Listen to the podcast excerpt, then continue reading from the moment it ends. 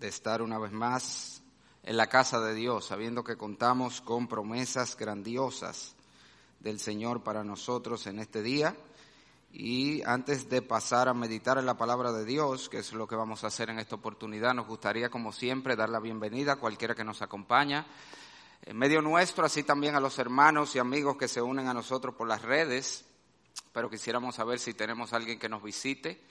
Por aquí, si tenemos alguien visitándonos, si me deja saber levantando su mano para yo verlo. ¿Tenemos alguien? ¿No?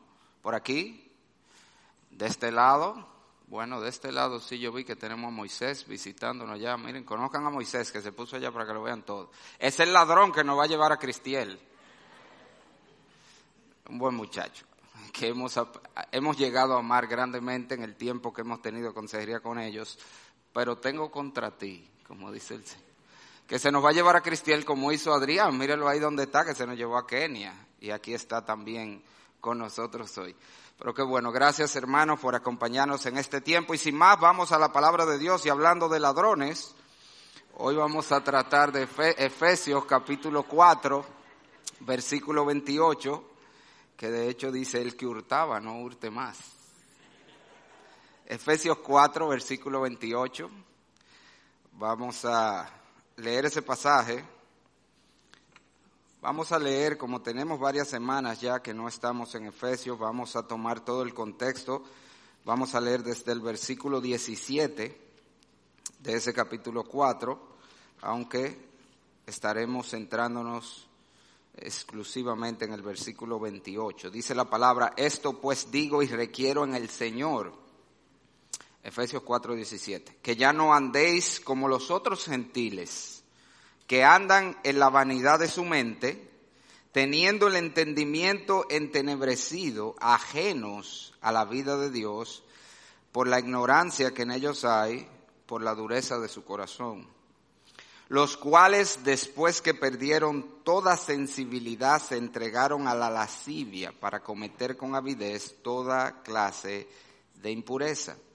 Mas vosotros no habéis aprendido así a Cristo si en verdad le habéis oído y habéis sido por él enseñados conforme a la verdad que está en Jesús, en cuanto a la pasada manera de vivir, despojaos del viejo hombre que está viciado conforme a los deseos engañosos, y renovaos en el espíritu de vuestra mente, y vestíos del nuevo hombre, creado según Dios, en la justicia y santidad de la verdad. Por lo cual, desechando la mentira, hablad verdad cada uno con su prójimo, porque somos miembros los unos de los otros. Airaos, pero no pequéis, no se ponga el sol sobre vuestro enojo, ni deis lugar al diablo. Aquí viene nuestro texto para hoy. El que hurtaba, no hurte más, sino trabaje, haciendo con sus manos lo que es bueno, para que tenga que compartir con el que padece necesidad. Padre, Señor del cielo, al acercarnos a tu palabra, en esta mañana lo hacemos con expectativa, Señor. Sabemos que tú nos has dado grandiosas promesas por medio de ellas. Sabemos, Padre, que fue por tu palabra que formaste todas las cosas. Por tu palabra diste orden a todo lo creado. Por tu palabra sustentas la creación. Y sabemos, Señor, que tú sigues obrando de la misma manera con tu palabra, ahora tu palabra escrita dejada para nosotros para hacer esas mismas obras. Así que te rogamos, usa, Señor, tu palabra en la medida que es expuesta en esta mañana para crear, edificar, sostener y ordenar la vida de todos nosotros. Y estas cosas, Señor, nosotros te la pedimos, que obres conforme a la necesidad de cada corazón, en el nombre de Jesús. Amén.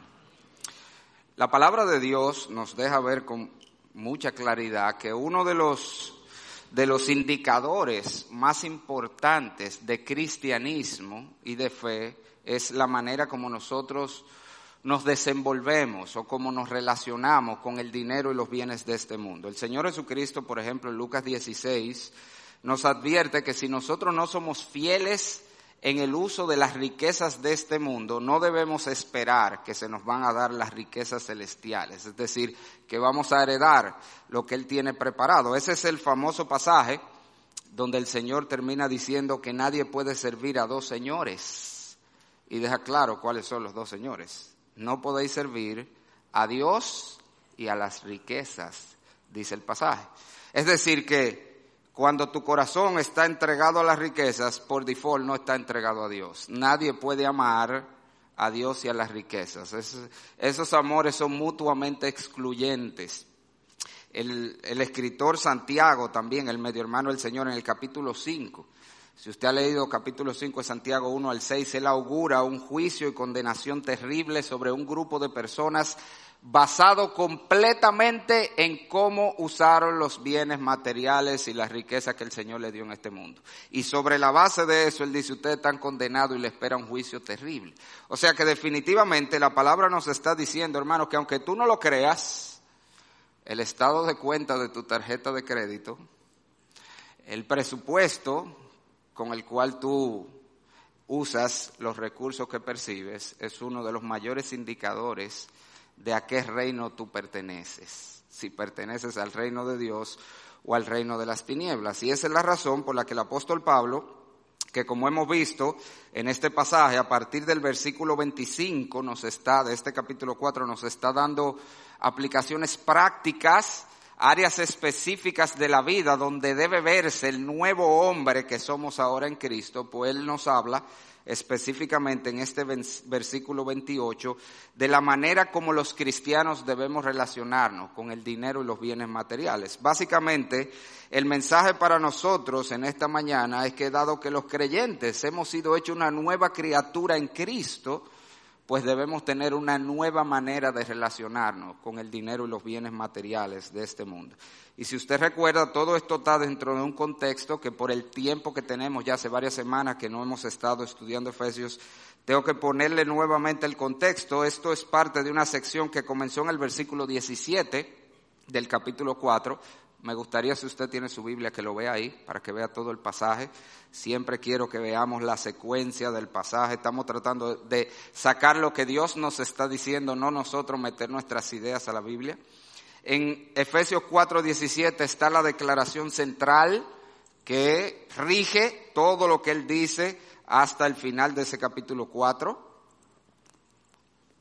Dice ahí la escritura, esto pues digo, y requiero en el Señor que ya no andéis como los otros gentiles. ¿Y cuál es la idea? Si tú dices que eres cristiano, se requiere, esto no es opcional, se requiere de ti que tu vida sea diferente. Ese andar, ¿verdad? Que ya no andéis, como hemos dicho, está hablando del estilo de vida, de la manera de vivir. Todo cristiano debe tener una vida que es diferente a la de los no cristianos. A partir entonces de el versículo 18 hasta el 21, Él nos da la razón. ¿Por qué se espera?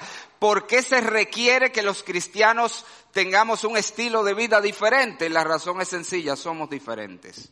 El Señor nos ha transformado, el Señor nos ha regenerado, el Señor nos ha renovado.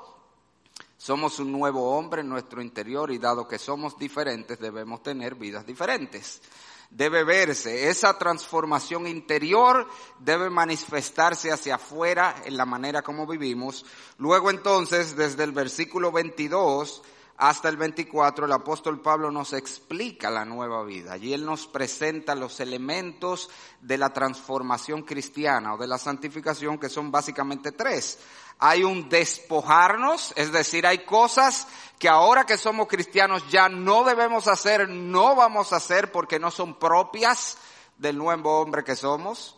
Hay cosas que vamos a hacer como siempre digo, cristianismo no se trata de no hago esto, no hago esto, no hago esto. Sí, hay cosas que los cristianos no hacemos, pero tiene tanto que ver con qué sí hago ahora, cuáles son las cosas que persigo, que busco, que hago. Así que esta transformación incluye cosas que debemos dejar, cosas que debemos perseguir, de las que nos vestimos, usa Pablo aquí la ilustración de una vestimenta, y todo eso en el versículo número 23 nos deja ver mediado por un cambio en nuestra manera de pensar. El cristianismo es un cambio de adentro hacia afuera, no es una imposición legal. Ah, me dieron una lista, no puedo hacer esto y tengo que hacer esto. No, no, es que cambia nuestra manera de pensar, pensamos diferente, pensamos conforme a la Biblia Y por eso ahora vamos a dejar lo que no es conforme a la Biblia y vamos a perseguir lo que es conforme a la Biblia. Entonces, a partir del versículo 25 viene la aplicación de todo eso. Pablo empieza a decirnos áreas particulares de la vida donde debe verse esa nueva vida de los cristianos. Nosotros hemos visto hasta ahora dos áreas. En primer lugar, en el versículo 25 nos habla de la honestidad y el abandono de la falsedad en todas sus formas que debe caracterizar al cristiano, que es una nueva criatura. Luego vimos en los versículos 26 y 27 que los cristianos debemos distinguirnos, ser diferentes, porque tenemos una nueva forma de airarnos. Y vimos varias cosas en ese pasaje. En el día de hoy, entonces, el versículo 28, el apóstol Pablo nos dice que los cristianos, nuevamente, debemos diferenciarnos de los del mundo porque tenemos una nueva forma de relacionarnos con el dinero y los bienes materiales. Si usted mira su Biblia, quiero que note ese versículo 28, hay tres ideas principales. El que hurtaba no hurte más, sino trabaje haciendo con su mano lo que es bueno, para que tenga que compartir con el que parece necesidad. Ahí hay tres mandatos, si lo quiere, tres niveles, tres peldaños en los que vamos creciendo en nuestra santificación en nuestro proceso de transformarnos para ser más semejante a Cristo y llegar a vivir en la plenitud de Dios, en el cristianismo como Dios quiere que lo vivamos.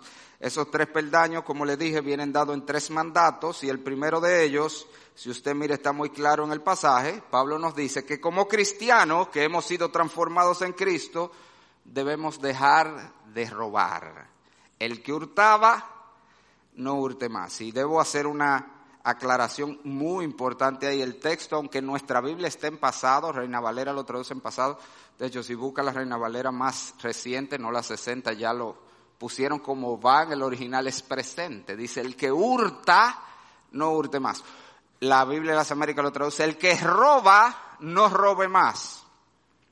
Ahora, ¿por qué eso es tan contundente? Porque ¿a quién es que le está hablando Pablo aquí?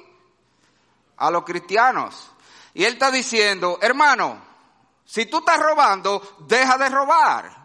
Y no puede decir, ¿cómo? Oh, ¿cómo así? Cristianos robando. Bueno, lo primero que debemos decir sobre eso, tenemos que entender que lo más elemental es que el Señor no vino a llamar a justos, como leímos hoy. ¿A quién fue que vino a llamar? A pecadores. A llamar a pecadores al arrepentimiento y pecadores de todo tipo. La iglesia está compuesta por personas que vienen, que arrastran toda clase de pecados, ladrones, mentirosos, adúlteros, fornicarios, homosexuales, maldicientes, todo.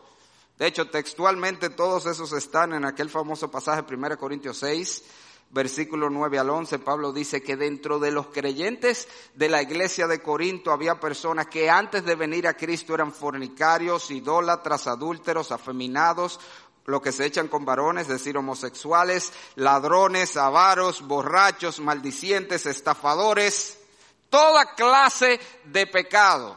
Gente llega a Cristo con toda clase de pecado y dice ese pasaje de 1 Corintios, ya habéis sido lavados, santificados y justificados. Es el triple remedio que el Señor tiene para el pecador ser lavado, santificado y justificado. Así que esas son las buenas noticias del Evangelio, señores. La buena noticia del Evangelio es que no importa quién seas, no importa la cantidad o la calidad de tus pecados, en Cristo hay perdón y no solo perdón, en Cristo hay poder para abandonar el pecado. Esa es la idea. El ladrón puede ser transformado, el borracho puede ser transformado, el adúltero puede ser transformado. No importa quién seas, en Cristo hay poder. Cristo murió en la cruz para el perdón de nuestro pecado y resucitó de entre los muertos para con ese poder de resurrección, dice la Biblia, nosotros opera en nosotros y seamos transformados para abandonar el pecado, no importa cuál sea. Así que Pablo le está recordando aquí a cualquier hermano que viene de un trasfondo de ser ladrón, que ahora en Cristo es una nueva criatura y como la nueva criatura que es debe poner atrás el viejo hombre y eso comienza con abandonar su práctica de robar. Pero independientemente de que en un sentido primario puede estar dirigido a personas que antes de venir a Cristo tenían el oficio de ladrones, la realidad es que el pasaje aplica a todos nosotros, hermano, o pudiera aplicar a todos nosotros, porque hay muchas formas de robar que a veces ni siquiera nosotros la consideramos robar, pero estamos robando. Y como cristianos transformados por el Evangelio y la palabra de Dios, ahora debemos ver las cosas como son y abandonar todas esas prácticas. Le doy algunos ejemplos de cosas, porque yo le digo, deja de robar, y tú crees que te estoy hablando de atracar a alguien en la calle con una pistola, o robarte un carro, o meterte en una tienda y robarte un artículo, o, meterte en una casa y robarte un celular, como por ahí había uno, ¿verdad? Que él no roba motor, él roba cartera, él roba, pero él no roba, o sea que él era un ladrón bueno, robaba cosas pequeñas. No, hermanos, déjenme darle algunos ejemplos de manera como tú pudieras estar robando, tú puedes robarle al Estado cuando no paga los impuestos correctamente. Eso es algo muy común. De hecho, no siempre es el caso, pero la mayoría de las veces que usted va a un lugar a pagar y le dicen que si paga en efectivo se lo van a dejar mucho más barato, ¿por qué es eso? Porque en la generalidad de los casos no van a reportar esa venta y no van a pagar los impuestos y por eso te lo puedo dejar más barato. Te voy a descontar los impuestos que tendría que pagar. O sea, estás robándole los impuestos al Estado. Si tú tienes negocio, hermano en Cristo, Tú tienes que saber que no importa si tu venta fue en efectivo o fue de cualquier manera, tú tienes una, un deber cristiano de pagar tus impuestos, si no tú estás robando. Y Pablo te dice deja de robar. No solamente eso, nosotros podemos robar servicios, mucha gente roba servicios, no hay gente que se roba la luz, la energía eléctrica, se roba el agua, se roba el wifi del vecino que lo tiene abierto el pobre vecino, ¿y por qué este internet está tan lento? Porque usted no le ha puesto clave, hermano, y lo está usando medio barrio, el internet suyo. Se roba el cable, todos esos servicios se pagan. Si tú estás usando esos servicios, tomándolo de alguien que lo está pagando sin su servicio, tú estás robando. Y Pablo te dice, deja de robar, hermano. No solamente eso, nosotros podemos robar en nuestros trabajos. Robamos tiempo. Si a ti se te paga por horas de trabajo, porque si tu trabajo es libre, tú lo que tienes que cumplir metas, si no se te exige horario. Pero si tú tienes un horario de trabajo, si tú ponchas tarjeta y se te paga por horas, y tú usas parte de ese tiempo de trabajo para hacer cosas personales, para navegar en internet, para ver Facebook, para hacer llamadas personales, entonces adivina que tú estás robando, tú estás robando tiempo que te están pagando para trabajar y tú lo estás usando para cosas personales, pero también tú puedes estar robando materiales de oficina. Cuando tú te llevas, déjame llevarme estas hojas de maquinilla que mi hija me pidió para un trabajo de la oficina sin permiso. O cuando tú sacas copias personales sin permiso. O cuando tú usas cualquiera de las cosas del lugar donde tú trabajas para uso personal sin permiso, tú estás robando. Pues, si tú lo pides, mire jefe, voy a sacar una copia para algo que tengo que hacer, no hay problema. Mire, me voy a llevar eh, unas cuantas hojas, no hay problema. Pero si tú te la estás llevando sin permiso, tú estás robando materiales a tu jefe, a tu empleador, pero igual el empleador puede robar al trabajador. Cuando no le paga lo que amerita un trabajo, la explotación laboral es una forma de robo, es abuso y es robo. No pagar lo que vale un trabajo, algo que se hace mucho en nuestro país, y a veces no solamente con los ilegales, sino, señores, a veces regateamos tanto y el hombre que está desesperado por trabajo coge un trabajo donde usted lo está matando en realidad. Estamos robando. Estamos robándole al trabajador su sudor, su sustento. También el, el, empleador puede robar al trabajador cuando le descuenta los impuestos y la, la, la, seguridad social y no los reporta. Y eso es terrible porque se está robando tres veces. Ese le está robando al Estado lo que se supone que debe pasar al Estado. Le está robando al empleado ahora lo que le descuenta del sueldo y le está robando su pensión y su retiro también. Ese está robando tres veces. El que le descuenta al empleado pero no reporta como debe las cosas. Podemos robar también cuando no pagamos nuestras deudas. Si usted pidió un préstamo en el banco o a una persona y usted se comprometió a pagar tal día, y después usted, en vez de dar la cara, si no puede, vaya mire, mire, yo necesito que hagamos, ¿cómo se llama eso? Cuando hacen una cuestión de que para reacomodar. Eh, ustedes saben más que yo de eso. La idea es eh, eh, que, que, que de la cara, pero cuando usted se está escondiendo y no le coge el teléfono a los cobradores en enero, por ahí ya andaba un video de que el primer cobrador de enero, un bollo, hay dos tigres matándose. Entonces usted es un ladrón, porque usted tomó dinero comprometiéndose a que va a pagar y ahora no lo quiere pagar o, o está corriendo para no hacerlo. En los Estados Unidos se usa incluso el famoso declararse en bancarrota. Ya, tú te declaras en bancarrota y tú no pagas nada. Ah, sí, te dañaste el crédito, pero te robaste un reguero de dinero que usaste de otra persona y al final no pagaste.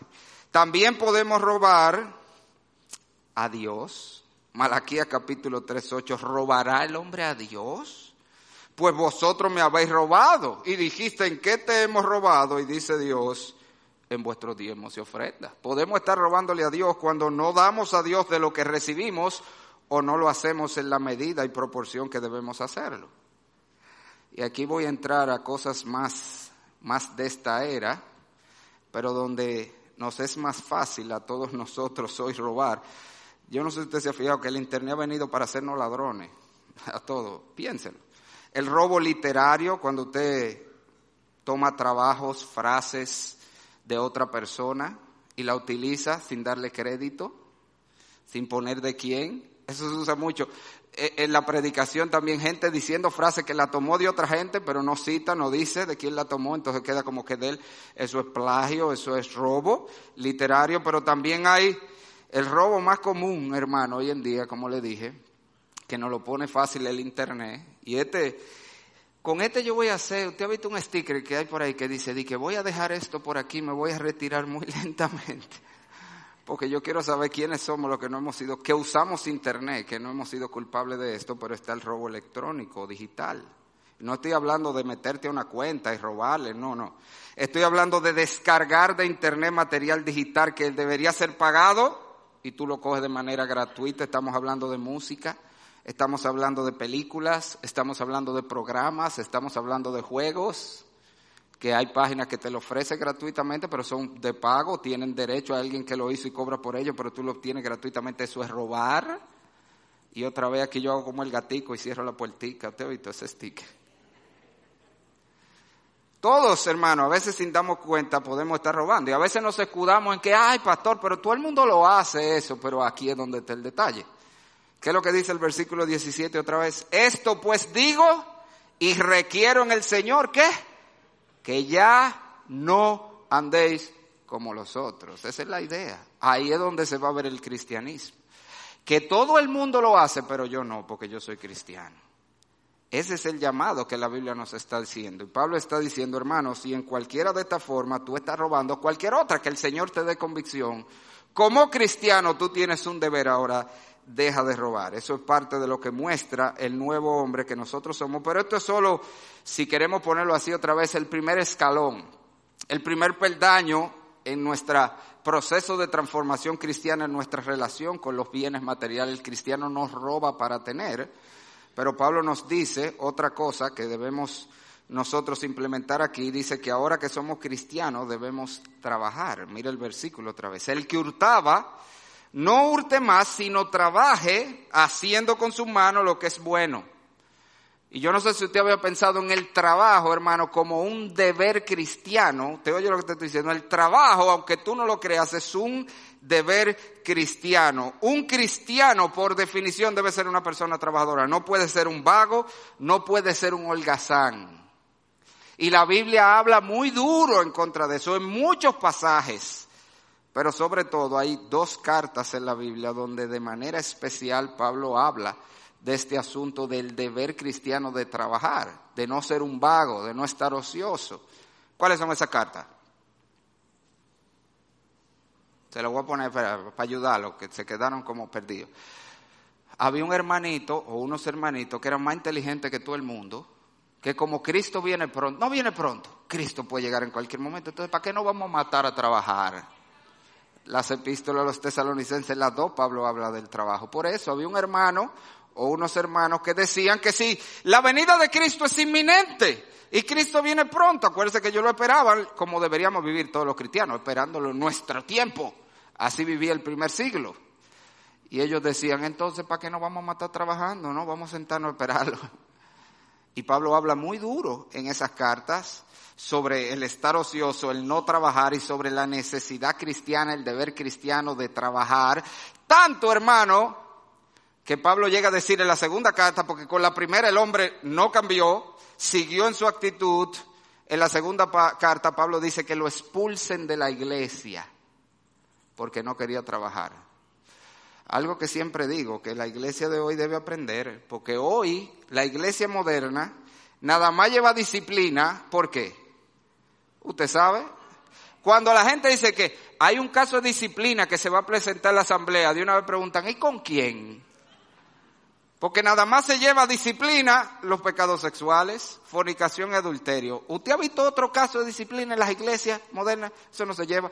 Pero en la Biblia, todo cristiano que no está viviendo como un cristiano en cualquier área de su vida debe ser confrontado. Y no solo confrontado, si no cambia, debe llevarse hasta las últimas consecuencias, incluyendo la expulsión de la iglesia. Y en Tesalónica se manda a expulsar de la iglesia un hombre solo porque no quería trabajar. Ese era, su, pecado, no quería trabajar. Sáquenlo de la iglesia, no podemos tener un vago en la iglesia.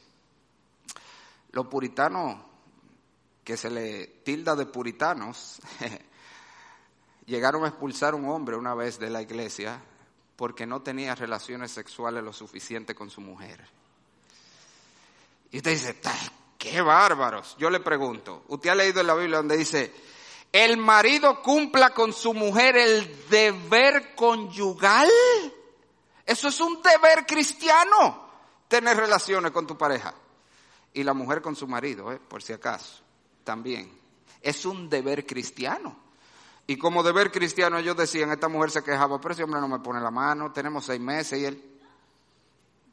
Confrontaron al hermano y el hermano seguía igual, lo votaron de la iglesia. ¿Por qué? Porque usted no se está acostando con su mujer como debe. Y es un deber cristiano. Bueno, aquí Pablo nos está diciendo, no quiere trabajar, hermano. Sáquelo de la iglesia. No se puede tener un vago en la iglesia. Los cristianos debemos ser personas trabajadoras. El trabajar es un deber cristiano por varias razones. Primero, porque es parte del diseño original de Dios para el hombre. Dios no creó para trabajar, hermano. Usted lo ve en la Biblia. ¿Qué fue lo primero que Dios hizo con Adán cuando lo creó? ¿Qué fue lo primero que hizo? Y creó Dios a Adán del polvo de la tierra y lo puso en el huerto para que lo labrara. Eso va continuo. Dios nos diseñó para trabajar. Incluso Génesis 2 nos deja ver que Dios primero le dio a Adán trabajo y después fue que le dio mujer. ¿A dónde están? ¿Dónde están? Espérate, lo de la greña, ¿de dónde que están? Primero le dio trabajo y después le dio mujer. Que yo le digo a los muchachos, yo tengo un muchacho que, que nunca se ha ganado dos pesos en su vida, de que, que tiene una novia. Por amor de Dios. Usted piense en novia cuando usted trabaje cuando ya usted produzca dinero, cuando ya usted sepa hacer algo con su vida o esté haciendo algo con su vida. Y eso no me lo estoy inventando yo, está ahí. Dios primero lo puso a trabajar y después fue que le creó a Eva. Pero no solamente eso, por cierto, que gente me dice, sí, pastor, el trabajo era parte del diseño original, era parte de hecho de toda esa cosa que dice que Dios creó y era bueno en gran manera. ¿eh? Fue antes de la caída que Dios dijo que era bueno en gran manera todo y eso incluía el trabajo. Pero hay gente que me dice, no, pero usted no vio que después, cuando el hombre pecó, Dios maldijo el trabajo. Esa es la teología del negrito del batey, se llama esa. La teología del negrito del batey. A mí me llaman el negrito del batey porque el trabajo para mí es un enemigo.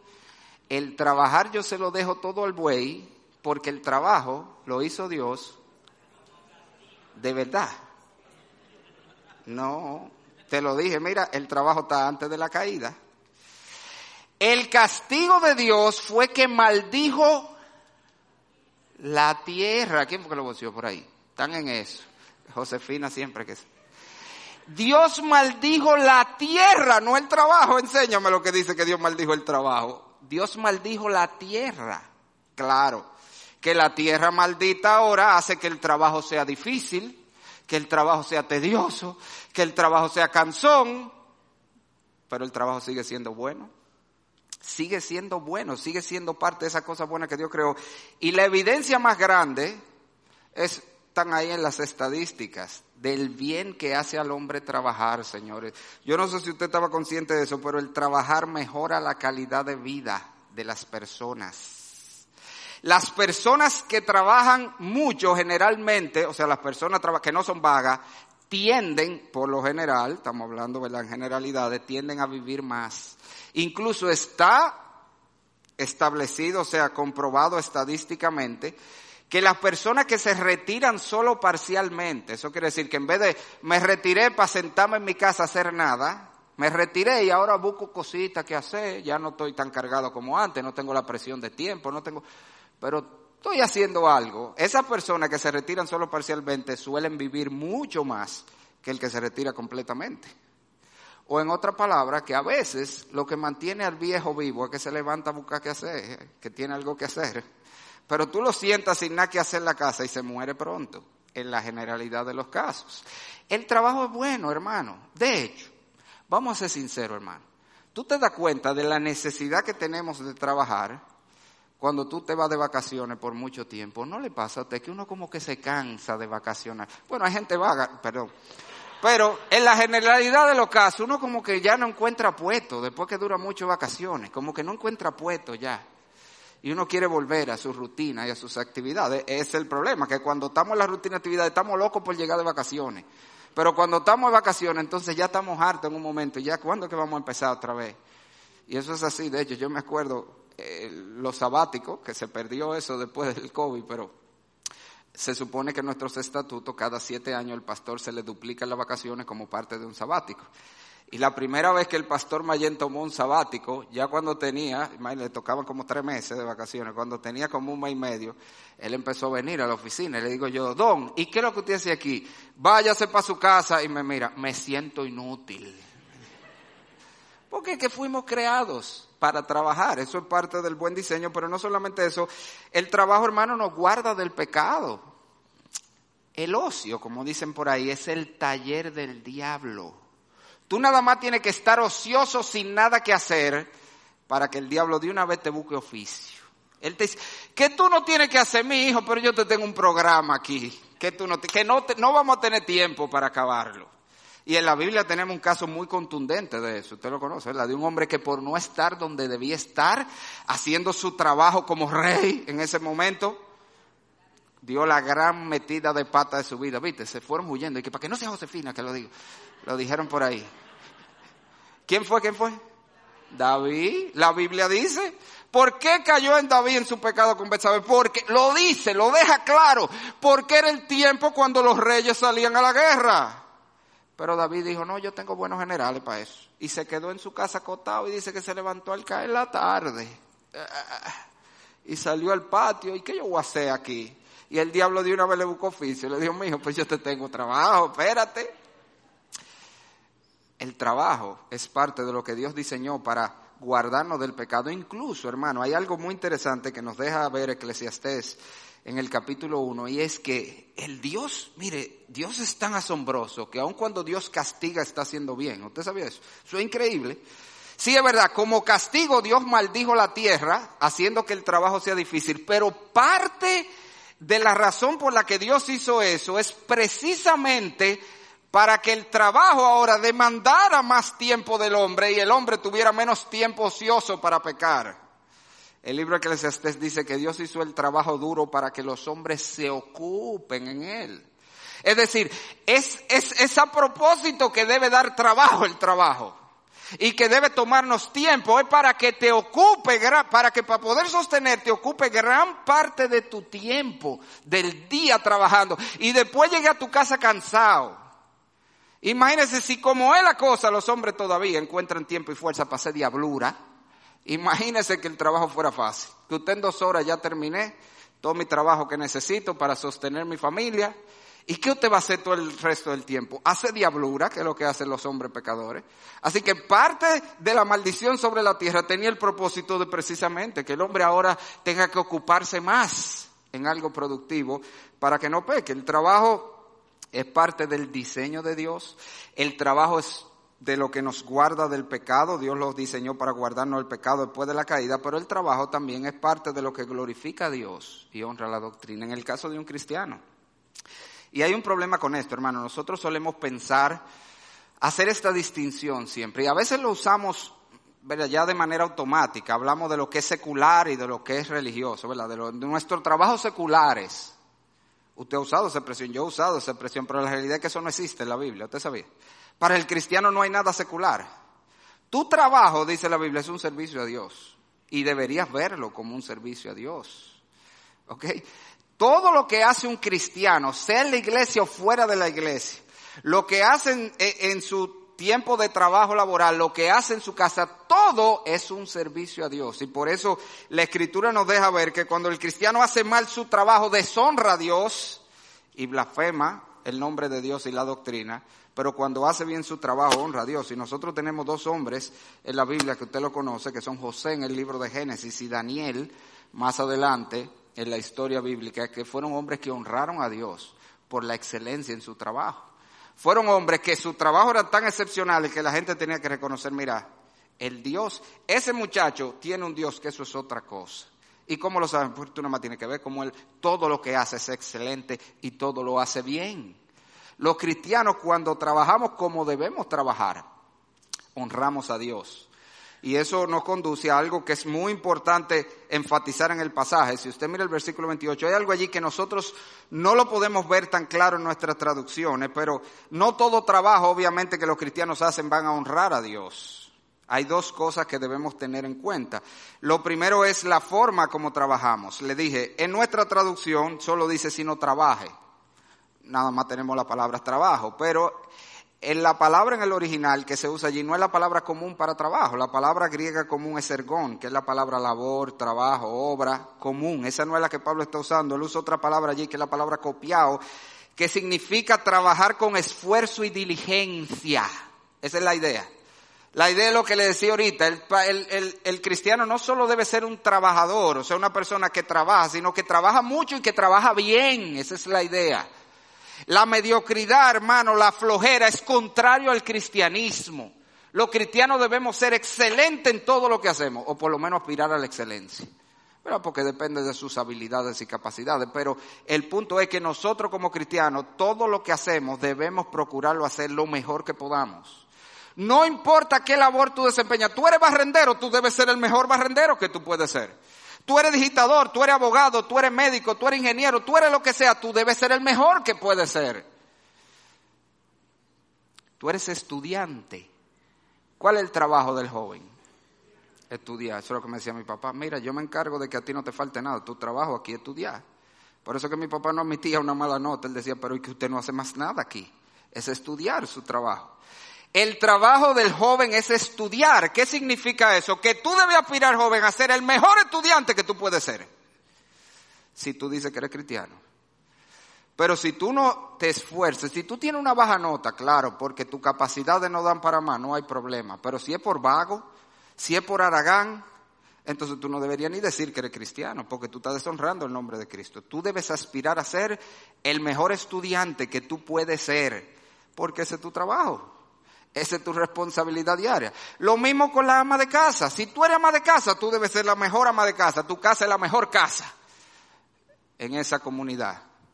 Lo que sea que debemos hacer, debemos hacerlo bien y de manera diligente. Esa es la idea allí cuando habla de trabajo. Está hablando ese tipo de trabajo bien hecho. Debemos aspirar a la excelencia, pero no solo eso, por supuesto, el texto nos deja ver que también tiene que ver con qué trabajo estamos haciendo.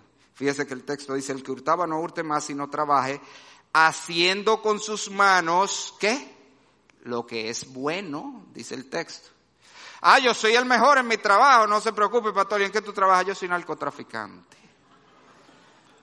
Mire, yo entro unos kilos por esa aduana y nadie se da cuenta. No, hermano, obviamente. Hay trabajos que no son de cristianos, no importa lo bueno que tú seas. Trabajo con bebidas alcohólicas, trabajos en casinos, en bares, venta de cigarrillos, clínica de aborto, cualquier tipo de trabajo que sea contrario a lo que la palabra de Dios dice, no son trabajos para un cristiano. Y tú, si estás en un trabajo donde estás haciendo algo o promoviendo algo que es contrario a la palabra de Dios, hermano en Cristo, óyeme lo que te voy a decir, por fe y confiando en que tú tienes un Dios que honra a los que le honran, tú debes dejar ese trabajo, confiar que Dios te va a dar otro. Pero no solamente el tipo de trabajo. Hay trabajos que no son buenos para un cristiano, no por lo que está haciendo, sino por lo que le demanda.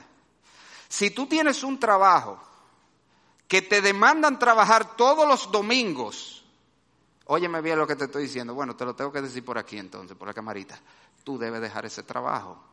Porque el domingo es el día de adorar al Señor como iglesia y eso es un mandato bíblico, el no dejar de congregarnos.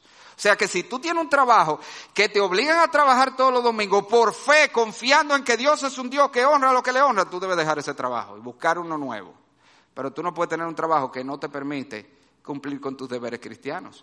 O que no te deja tiempo para tu familia. Un trabajo donde tú no ves tus hijos porque tú sales a las 5 de la mañana y llegas a las 12 de la noche. Tú no puedes tener ese trabajo.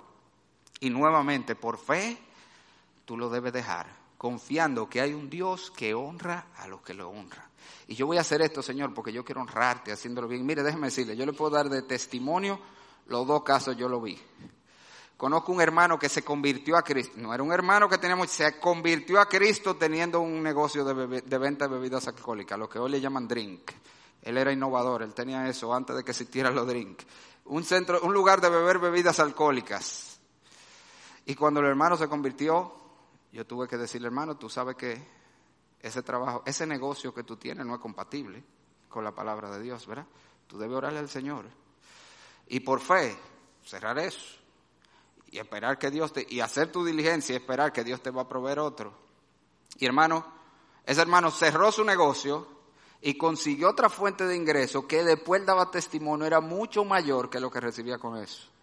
Igual conocí a otra persona y este más impactante el testimonio.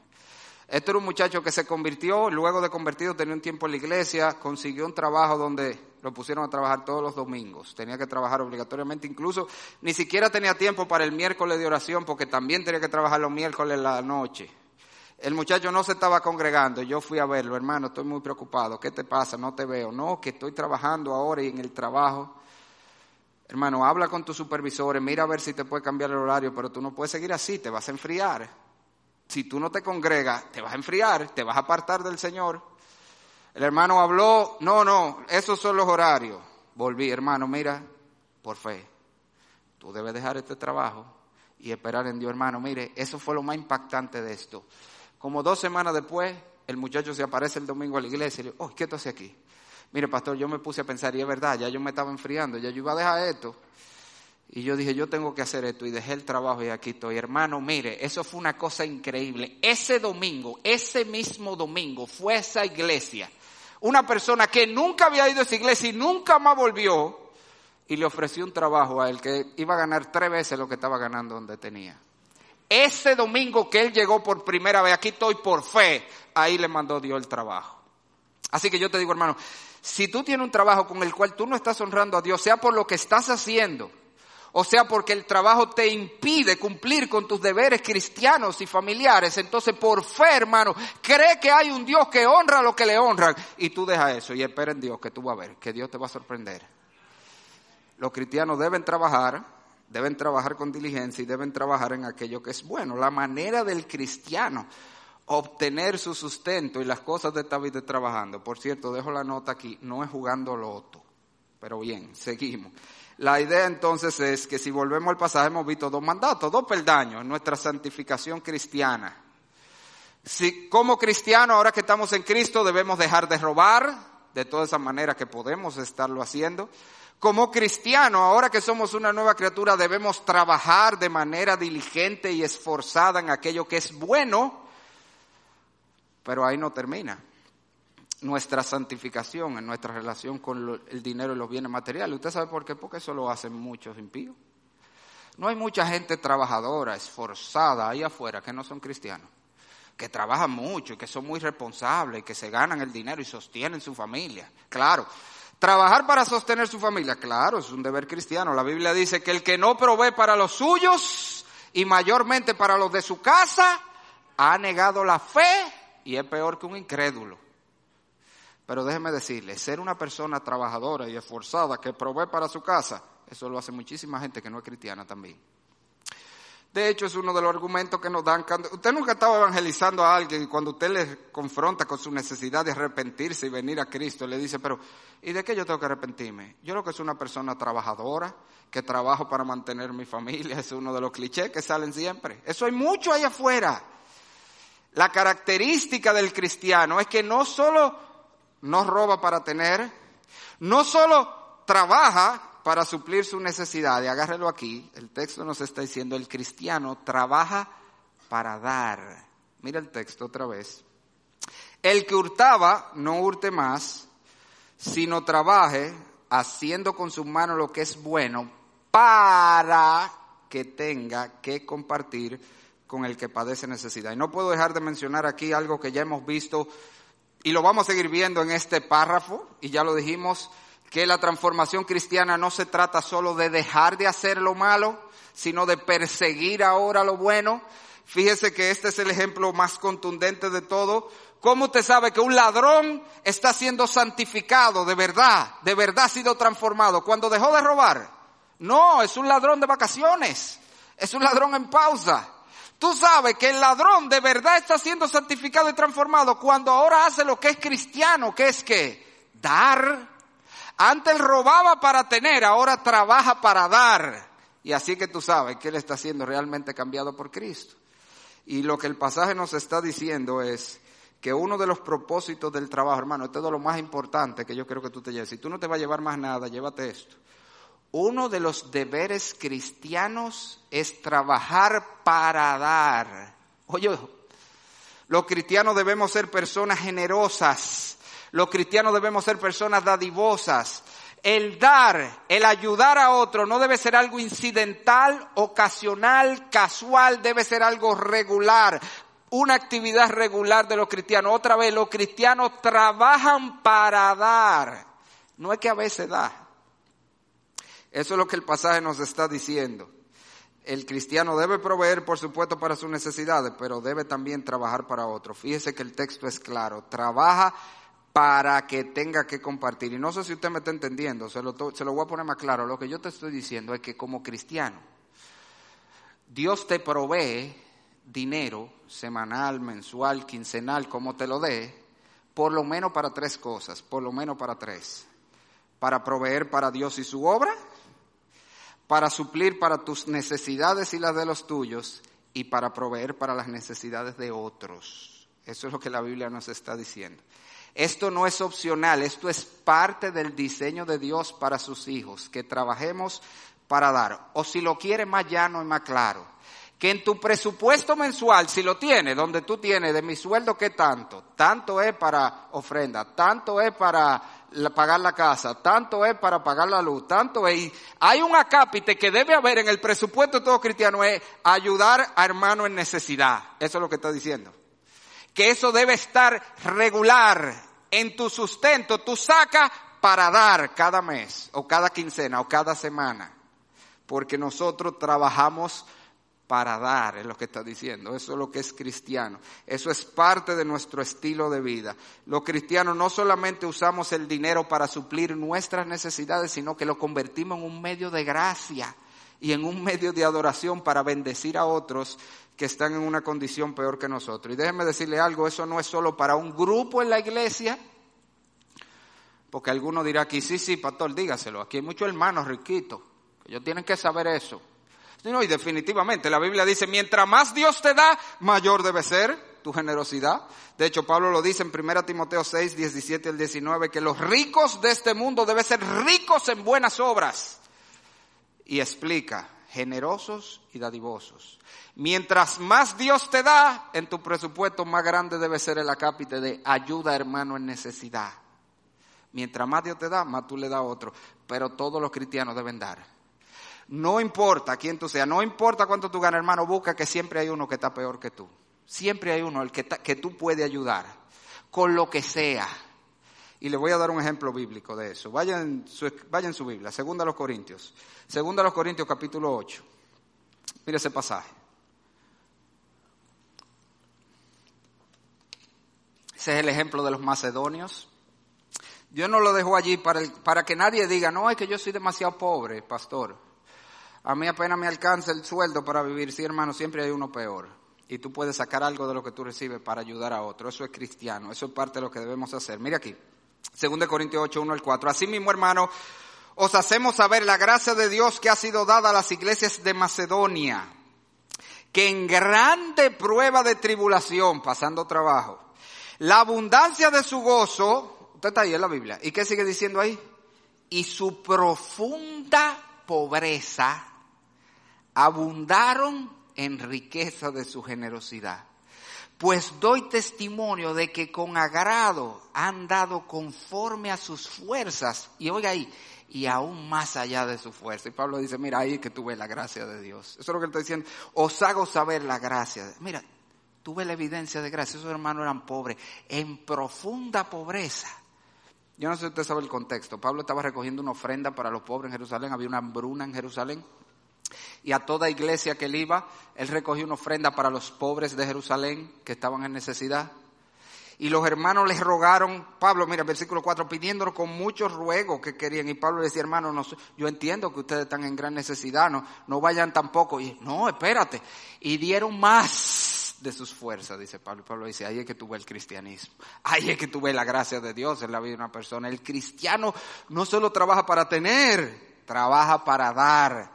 No importa si tiene mucho, si tiene poco, si tiene necesidad, él siempre encuentra uno que necesita más que él y le da. Eso es parte de lo que es cristiano. Hermano, yo me voy a atrever aquí a darte algunas sugerencias prácticas, porque esto es muy práctico lo que estamos diciendo. Sugerencias prácticas de cómo tú puedes cumplir este mandato. Mira, hay muchos hermanos en la iglesia, como te dije, que tan peor que tú, no importa tu condición, tú puedes ubicar uno de esos. Hermano que apenas le da, si acaso, para saldar el mes, tú puedes cargarte un hermano de eso. ¿En qué sentido? Tú sacas una ofrenda cada mes. Esto es como cada uno ponga en su corazón, eh, aquí no hay límite, pero tú sacas algo cada mes para ayudar, ya sea un hermano fijo o cambiándolo cada mes o como sea que tú recibes ingresos, pero tú puedes, tú puedes hacerlo de manera anónima incluso. Cuando se está recogiendo ofrenda, mira, hay unos sobrecitos amarillos allí, tú agarras un sobre, pone allí lo que tú le quieres dar a ese hermano y le escribe, para el hermano fulano, grande hermano, para que lo vean los diáconos, ¿eh? usted lo pone grande en el sobre, que eso es para el hermano fulano. Y usted a través de ello ayuda a ese hermano y usted puede ser el instrumento, el canal de Dios para bendecir a esa persona. Si quiere incluso, lo puede hacer personalmente, no hay nada de malo en eso. La Biblia dice, no, no sepa tu mano derecha lo que la idea es que no te pare aquí y diga, hermano, yo me comprometo a ayudar a fulano. No, pero tú puedes ir donde el hermano. Si el hermano, mira, el Señor puso en mi corazón, date esta ofrendita, yo quiero que sepa que estoy orando por ti. Y si es posible, incluso ahí, déjame orar contigo, por ti, por tu familia, por tu necesidad. En este momento eso puede ser una bendición. Tú estás convirtiendo tus ingresos en un medio de gracia para bendecir a otros. Otra manera como tú puedes ayudar a hermano necesitado, no solo en lo económico, sino en lo espiritual, es crear un fondo tú mismo para ayudar a hermanos para cuando llegan las actividades especiales de la iglesia entiéndase el campamento, que lo tenemos la semana que viene, y hay hermanos que cuando le dijeron cuánto era la familia entera, dijeron, uy, vamos a pedir un préstamo con el hermano allí en el reserva, a ver. No, pero a lo mejor tú puedes ayudar a algún hermano. Y tú puedes hacer eso de manera regular. Tú lo puedes tú mismo guardarlo cada mes, separarlo en tu presupuesto, ¿verdad? Ayudar a hermanos, si tú lo tienes ahí cuando llegan la conferencia de matrimonio o vienen eh, el campamento, el campamento de jóvenes, ese tipo de cosas. Mire, ir a la oficina, hermana Pilar, mire, aquí tengo esto para cualquier hermano que necesite ayuda. Usted lo puede hacer así. O si para usted le gravoso guardarlo usted mismo, porque usted de lo que si lo tiene guardado lo va a pellicar y usted no quiere pellicarlo. Mire, nosotros tenemos aquí una muy buena contable y una muy buena secretaria. Usted puede ir cada vez que cobra eso que usted decidió apartar voluntariamente y decirle, hermana, mire, yo quiero que eso lo guarden ahí como un fondo para ayudar a hermanos para ir a las actividades de la iglesia que no puedan. Esa es otra manera. Otra manera como usted puede ayudar a los hermanos necesidades, suplir necesidades específicas que tienen algunos hermanos por ejemplo, aquí tenemos muchos ancianitos, hermanos que aunque usted no lo crea, gastan más en patilla que en comida mensualmente, créame. Y no pueden costear su medicina. Y es verdad, sí, la Biblia dice que el que no provee para lo suyo, es verdad que es una responsabilidad primaria de sus hijos. Pero la Biblia nos está diciendo que ayudemos hermano en necesidad y tú te puedes cargar un ancianito de eso. No necesariamente con toda la medicina, pero eh, venga, a ver, déjeme ver, doña fulana, ¿cuáles son las medicinas? Yo le voy a comprar esta todos los meses. Y usted se la compra y se la lleva a la hermana o al hermano. Y es una bendición. Todos los meses tú te haces cargo de, cumplir, de, de comprar esa medicina que necesita el hermano o la hermana fulana. O lo puede hacer también a través del Ministerio de Misericordia. Nosotros tenemos un Ministerio de Misericordia aquí. Y tú ofrenda para el Ministerio de Misericordia y a través de eso tú estás ayudando a muchos de esos hermanos. Pero fíjese que todos esos son ofrendas especiales. ¿eh? Eso es aparte de tu ofrenda, de tu diezmo para la obra. Eso es lo que te estoy diciendo. Esto es un acápite especial, ayuda a necesitados. Y tú coges otra vez un sobre ahí y pone ofrenda para el Ministerio de Misericordia. Lo mete ahí y lo tira en las ofrendas que se recojan. Y te estoy dando solo algunos ejemplos manera como tú puedes cumplir este deber. Pero lo que tenemos que estar claro que es un deber cristiano y mostramos nuestro cristianismo cuando regularmente nosotros damos de lo que recibimos. El cristiano no roba para tener, ni simplemente trabaja para tener, trabaja para dar. Eso es lo que está diciendo la Biblia. Eso es lo que distingue a los cristianos. Eso es parte de su manera de vivir. Él trabaja para dar a otros que están en necesidad. Ahora, rápidamente para terminar, quiero que vaya conmigo a Hechos capítulo 20. Yo no sé si usted se fijó, este es el único de los casos, vamos a ver varios ejemplos prácticos que Pablo nos da de cómo se ve la nueva vida. En todo sigue el mismo patrón. Lo que debemos abandonar, lo que debemos perseguir y la razón bíblica, la verdad bíblica que debe cambiar nuestra mente. Este, el versículo 28, es el único caso que no, lo, que no tiene la verdad bíblica, está omitida nada más nos dijo lo que debemos dejar de hacer. Debemos dejar de robar. ¿Y qué debemos hacer? Trabajar para dar. Pero no nos da la razón bíblica. Todos los demás casos la tienen, usted lo puede ver.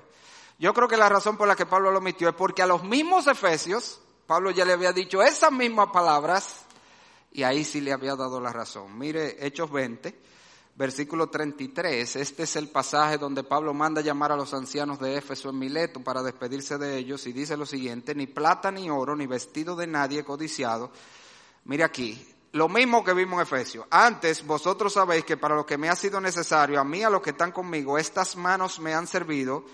En todo os he enseñado que trabajando así se debe ayudar a los necesitados. ¿Usted ve otra vez? El cristiano trabaja para dar.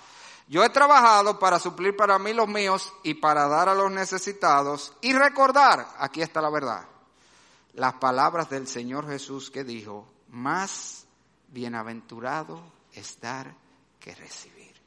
Hermano, mire, estos son los momentos donde uno dice, como los discípulos le dijeron al Señor, Señor, aumentanos la fe.